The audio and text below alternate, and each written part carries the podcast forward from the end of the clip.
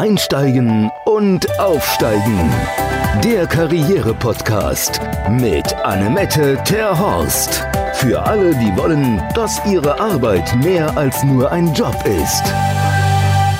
Ja, und wie schon bei der letzten Folge gesagt, diesmal haben wir Matthias Kienzle bei uns. Er steht hier schon in den Startlöchern, um Ihnen alles zu erzählen zum Thema Mimikresonanz. Matthias, was ist das? Ja, also Mimikresonanz ist ein Training, wo dann die Teilnehmer dabei unterstützt werden, Emotionen noch besser wahrzunehmen. Und wir gehen da meistens so in drei Stufen vor. Die Teilnehmer lernen erstmal, wie man so Emotionen im Gesicht wahrnehmen kann also nicht nur sehen, sondern wirklich wahrnehmen, dann die richtig zu interpretieren und dann später auch angemessen und wertschätzend damit arbeiten zu können. Emotionen, sagst du. Welche Emotionen gehören denn dazu? Das sind ja mehrere, hast du mir schon mal erzählt. Wie viele Emotionen können wir denn überhaupt erkennen? Also in der Mimikresonanz arbeiten wir mit den sogenannten Basisemotionen. Die Basisemotionen sind die Angst, Überraschung, Ärger, Ekel, Verachtung, Trauer und Freude. Und das Tolle bei diesen Basisemotionen ist, dass die kulturübergreifend gleich sind. Das heißt, egal in welchem Land man sich befindet, die Menschen zeigen dort die Emotionen immer gleich. Und von daher kann man eigentlich auch wirklich unterkulturell und kulturübergreifend damit sehr gut arbeiten. Wenn ich es richtig mitgezählt habe, erstmal, ich glaube, das waren sieben, ne? Genau. Sieben. Sieben Emotionen kennen wir, okay. Und wenn man jetzt zum Beispiel für uns wenn ich jetzt mir so ein japanisches Gesicht vor Augen führe, wenn man Mimik oder, oder Gestik und so weiter, die sind auch ganz anders drauf als wir, oder? Ja, das ist ein interessantes Beispiel, was du da ansprichst. Gerade so im asiatischen Raum sind die Basisemotionen auch wirklich gleich dargestellt, aber manchmal so etwas subtiler. Und mir hat es auch in verschiedenen Studien festgestellt, dass gerade bei Menschen mit asiatischem Kulturhintergrund, die die Emotionen nicht so stark zeigen und eher versuchen, das auch vieles mit so einem, so einem Lächeln drüber zu legen. Aber nichtsdestotrotz, wenn man geschult ist in der Mimik, kann man auch da die Basisemotionen sehr gut erkennen. Wenn ich jetzt, wir sehen es ja manchmal, wenn Leute ganz traurig sind oder wenn jemand ganz happy ist, dann lacht man und dann gehen die Mundwinkel hoch. Das kann ich mir ja so noch gut vorstellen. Aber bei den anderen Sachen gibt es dann so bestimmte Standardmerkmale, die du mal mit uns ein paar Geheimnisse lüften kannst, damit wir so ein bisschen einen Einblick bekommen, worauf man denn achten muss? Also in der Tat ist es so, dass wir sagen, das Lächeln ist die häufigste Maske, die wir auflegen. Das kann nicht unterschiedliche Gründe haben. Das heißt, man fühlt sich vielleicht gerade nicht so, möchte das aber nicht so kundtun und legt dann einfach so ein freundliches, soziales Lächeln, sagen wir in der Mimikresonanz drüber, um sich halt nicht so in die Karten gucken zu lassen. So ein Grinsen, ne? Zum Beispiel so ein, so ein Grinsen. Und der geschulte Blick sieht natürlich, ach, dem, derjenigen geht es vielleicht nicht ganz so gut aber es wird halt ein Lächeln drüber gelegt und da kann ja jeder selber entscheiden, spreche ich das an oder spreche ich das nicht an. Ja, und im Mimikresonanztraining selber lernt man dann bestimmte Merkmale, die zuverlässig sind. Also wir sprechen da von zuverlässigen Mimiksignalen und genau, die gibt es, aber die sind dann auch sehr unterschiedlich. Ja, sehr unterschiedlich. Da bleibt ja an der Oberfläche. Ich möchte ja schon gerne, dass du ein bisschen aus dem Nähkästchen plauderst. Deswegen, vielleicht kannst du ja eins von diesen sieben Emotionen nehmen und ein bisschen äh, mehr dazu erzählen, was wir dann bei eins von diesen Sachen sehen können, sollten, müssen, lernen. Ja, das ist hier für den Podcast eine besondere Herausforderung, aber ich möchte es trotzdem mal probieren. Also wir nehmen mal einfach die, die, Freude. Wenn sich jemand wirklich so aus tiefstem Herzen freut, dann gehen, das kennen wir alle, so die Mundwinkel nach oben. Aber was noch so ein zuverlässiges Signal ist, einfach, dass die Augen mitlachen. Das heißt, die Augen machen da so, ein, so eine kleine, so eine, werfen so eine kleine Falte rechts und links.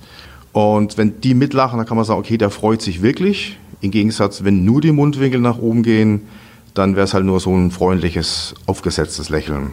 Ja, wir können vielleicht noch eine der Emotionen nehmen, die man so im Alltag vielleicht nicht so gerne sieht, die aber relativ eindeutig zu sehen ist. Das ist, wenn man jemand mit Missachtung oder Verachtung anschaut. Da ist ein eindeutiges Zeichen, wenn ein Mundwinkel seitlich eingepresst wird. Also das ist ein zuverlässiges Zeichen.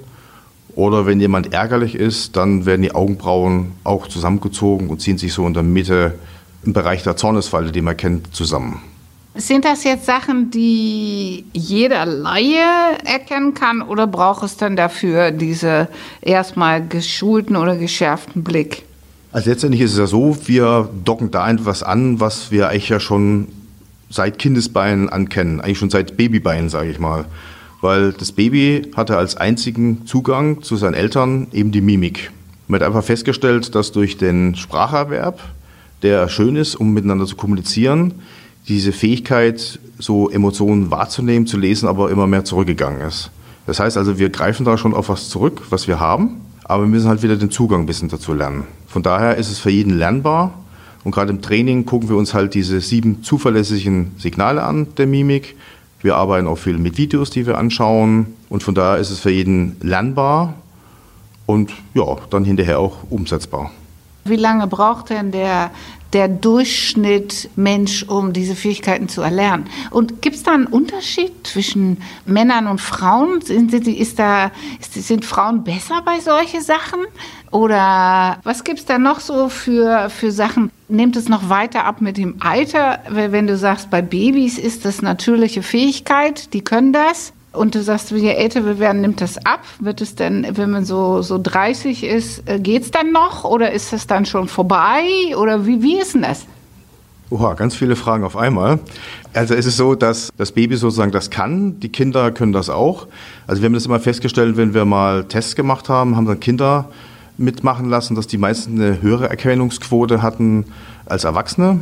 Also die liegt das durchschnittlich bei 50 bis 60 Prozent, eine Mimik richtig zuzuordnen. Und Kinder lagen da meistens drüber. Und ich sage mal, je komplexer unser Kommunikationsverhalten in Bezug auf Sprache ist, umso eher nimmt die Fähigkeit dann auch wieder ein bisschen ab. Also bei Männern und Frauen, da gibt es jetzt so eine Studie aus dem Flirtbereich. Und da ist es so, dass dann die Männer eine höhere Erkennungsquote hatten als die Frauen. Also bei den Männern lag es bei 36 Prozent, bei den Frauen bei 18 Jetzt können euch böse Stimmen sagen, die Männer flirten so subtil, dass die Frauen es gar nicht wahrnehmen können. Aber das sind jetzt einfach so die Zahlen. Ach, das ist ja cool. Ach, herrlich. Okay. So, das heißt, es ist, hat abgenommen und 18 Prozent, ich bin ja Frau, 18 Prozent, ist das jetzt nur Flirten bezogen oder ist das grundsätzlich 18 Prozent beim Erkennen der Mimikresonanz? Ach, du schüttelst deinen Kopf, das können die Hörer ja nicht sehen. Aber ja, er meint ja, 18 Prozent, oh, das ist ja ganz schlimm. Das heißt, über 80 Prozent aller Signale nehme ich nicht wahr. Das kann passieren, ja. Oh Mann, oh Gott, oh, das ist ja schlimm. Ja, da stehe ich ein bisschen auf Schlauch jetzt. Das ist, finde ich, echt schon ganz shocking, weil im Umkehrschluss, wenn man jetzt Zugriff hätte auf diese Fähigkeiten, das zu sehen, wenn ich jetzt so ein Training bei dir mache, Matthias, auf welche Prozentzahl geht ja denn die Erkennungsfähigkeit so im Schnitt dann hoch, wenn ich von 18 komme? Also 80 bis 90 sind dann schon. 80 bis 90. Oh, das, das ist ja, das hört sich ja gut an. Weil, okay, nicht nur beim Flirten, was ja für manche unserer Hörer natürlich auch ganz interessant ist, aber ähm, in welchen Bereichen kann ich das denn noch, wenn ich das gut beherrsche, sinnvoll einsetzen? Also da ich ja selber mich viel auch im Bereich Coaching und Training bewege, kommen gleich viele Coaches, Therapeuten und Trainer zu mir. Und für die ist es einfach eine gute Möglichkeit, den Kunden noch besser abzuholen und ihn noch besser wahrzunehmen. Aber es ist natürlich auch für alle interessant, die im täglichen Kontakt stehen mit Menschen im Bereich Service, im Vertrieb, im Verkaufsgespräch, weil man merkt halt immer, ist der Kunde noch bei mir oder hat er sich vielleicht schon aus dem Gespräch verabschiedet. Und wenn ich halt bestimmte Signale besser wahrnehmen kann, kann ich ihn halt einfach auch wieder abholen und ihn wieder ins Gespräch zurückholen. Sind es dann nur diese kleinen Sachen im Gesicht, die, die sich dadurch verändern oder die wir dadurch besser wahrnehmen? Oder hat es auch noch was mit, mit Gestik und so weiter, mit, mit, mit Körperhaltung und all solche Sachen zu tun? Also unser erster Zugang ist so die Mimik, weil wir sagen, auch die Mimik ist die Bühne der Emotionen. Also im Gesicht wird es einfach sehr klar und deutlich gezeigt, eben auch aufgrund dieser Basisemotionen. Wenn man natürlich etwas tiefer einsteigt in den fortgeschrittenen Modulen, dann nimmt man auch noch die Gestik dazu und auch die Stimme und auch bestimmte Sprachmuster, wie man spricht. Aber die Mimik ist halt einfach dafür prädestiniert, weil sie halt so super zuverlässig ist. Okay. Und du sprachst ja davon, dass man das äh, im Coaching gut einsetzen kann und im Verkaufsgespräch. Ich nehme mal an, auch im Bewerbungsgespräch. Da weiß man ja schon. Weiß man denn, wenn man mimikresonanztechnisch gut geschult ist und man geht zum Bewerbungsgespräch, weiß man denn, wenn man das jetzt richtig gut lesen kann, diesen Gesicht vom Gegenüber, weiß man denn schon, bevor das Gespräch zu Ende ist, ob man den Job bekommt? Das kommt jetzt natürlich wieder auch sehr darauf an, wie sehr mein Gegenüber seine Mimik im Griff hat. Aber es ist durchaus möglich, dass man dann bestimmte Signale schon wahrnehmen kann und dann vielleicht schon einen Eindruck davon kriegt, ob es gut gelaufen ist, ob zum Beispiel da eine echte Freude da ist bei meinem Gegenüber oder ob da vielleicht noch eine gewisse Skepsis in seinem Gesicht zu sehen ist. Es gibt natürlich allerdings auch sogenannte Pokerface-Menschen oder mit einer Nullmimik. Da ist es natürlich so ein bisschen schwierig. Aber grundsätzlich kann man dann schon die ersten Rückschlüsse da mitnehmen, ja. Menschen ohne Mimik? Wie viel Prozent aller Menschen ist dann, ist dann ohne Mimik? Also wir sagen immer in der Mimikresonanz, es gibt eigentlich fast kein Pokerface, weil wir haben so eine bewusste Mimik und eine unbewusste Mimik. Und die unbewusste Mimik, die rutscht einfach in so einem ganz schnellen Zeitfenster auch mal übers Gesicht, was die meisten, die eben nicht geschult sind, nicht wahrnehmen. Deswegen gibt es eben kein Pokerface. Man kann fast alles sehen, aber es gibt auch verschiedene Persönlichkeitstypen, zum Beispiel so sehr durchsetzungsstarke Menschen, die ja dann zum Beispiel auch als Macher bezeichnet werden und die neigen schon dazu, möglichst wenig Mimik zu zeigen. Und wir sprechen dann von einer sogenannten Nullmimik. Die lassen sich halt nicht so gerne in die Karten gucken. Ah, okay, okay. Ah, trifft bei mir nicht zu. Ich bin zwar Machertyp, aber mir steht ja alles im Gesicht geschrieben. Naja. Apropos Pokerface. Ich spiele ja immer Karten, Skat und Doppelkopf und so. Und mein Ex-Mann, der sagt dann immer, oh, äh, Annemette hat gute Karten, sie schnauft schon wieder. dann versuche ich meine Mimik im Zaum zu halten und bin dann beim Schnaufen. Naja, gut, okay. Äh, wir haben ja jetzt über Bewerbungsgespräche gesprochen, du hattest das Flirting angesprochen. Wir haben ja zusammen an unserem Buch Money Map Sie verdienen mehr, das Gehaltsverhandlungsbuch gearbeitet, weil auch da, und da ist auch, auch der Test drin, da könnt ihr sowohl Matthias als auch mich sehen mit den sieben unterschiedlichen Gesichtsausdrücke sind es dann, oder? Ja, so. Gesichtsausdrücke. Da kann man an uns üben, ob man es richtig erkannt hat.